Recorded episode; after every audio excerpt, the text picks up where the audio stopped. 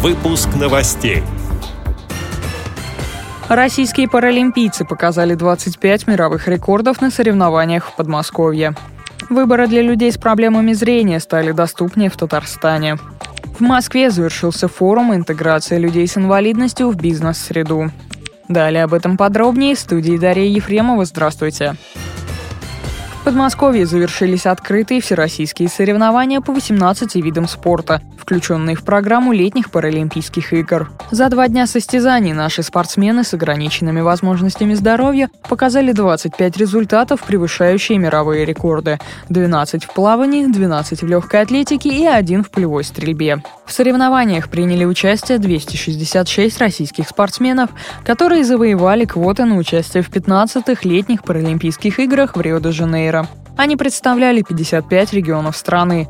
Участниками стартов стали 188 атлетов с поражением опорно-двигательного аппарата, 50 спортсменов с нарушением зрения, 14 спортсменов с интеллектуальными нарушениями, 14 футболистов с заболеванием церебральным параличом и 7 спортсменов-ведущих. Из них 155 мужчин и 111 женщин, сообщает пресс-служба Паралимпийского комитета России. Первый вице-президент Паралимпийского комитета России Павел Рожков сообщил, что разработка критериев для восстановления членства может занять не одну неделю. На данный момент этот процесс не ведется. Напомним, что 7 августа глава Международного паралимпийского комитета Филипп Крейвен заявил о приостановлении членства Паралимпийского комитета России и об отстранении российских паралимпийцев от игр в Рио. Паралимпийский комитет России подал апелляцию в спортивный арбитражный суд, однако 23 августа она была отклонена. Центральная избирательная комиссия Республики Татарстан презентовала членам региональной организации ВОЗ информационно-разъяснительные материалы, напечатанные шрифтом Брайля. Для незрячих избирателей организаторы выборов изготовили памятку «Обеспечение избирательных прав граждан России, являющихся инвалидами» и брошюра «Информационный выпуск о кандидатах в депутаты Государственной Думы по одномандатным избирательным округам». Издания помогут людям с проблемами зрения детально изучить биографию и программу каждого кандидата в депутаты, познакомиться с информацией о предстоящих выборах и избирательных правах. Все брошюры изданы на двух языках – русском и татарском.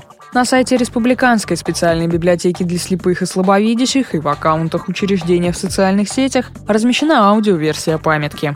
Ее трансляция также организована по радиоузлам предприятий Казанского электроконтакт и Елабугу Купорпласт, на которых трудятся инвалиды по зрению. В ближайшее время специальная литература поступит в избирательные комиссии республики. Также впервые на избирательных участках появятся специальные трафареты для самостоятельного заполнения инвалидам по зрению бюллетеня для голосования. Напомним, выборы по всей России пройдут в единый день голосования в это воскресенье, 18 сентября. Благодарим за предоставленную информацию общественного корреспондента Татарской региональной организации Гилюсю Закирову.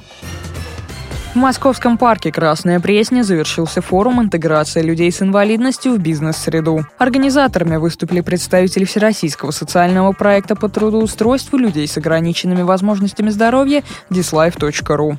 В мае этого года он получил федеральное финансирование в рамках государственной программы «Доступная среда». Форум был направлен на построение эффективного диалога между бизнес-средой, общественными организациями и государственными структурами.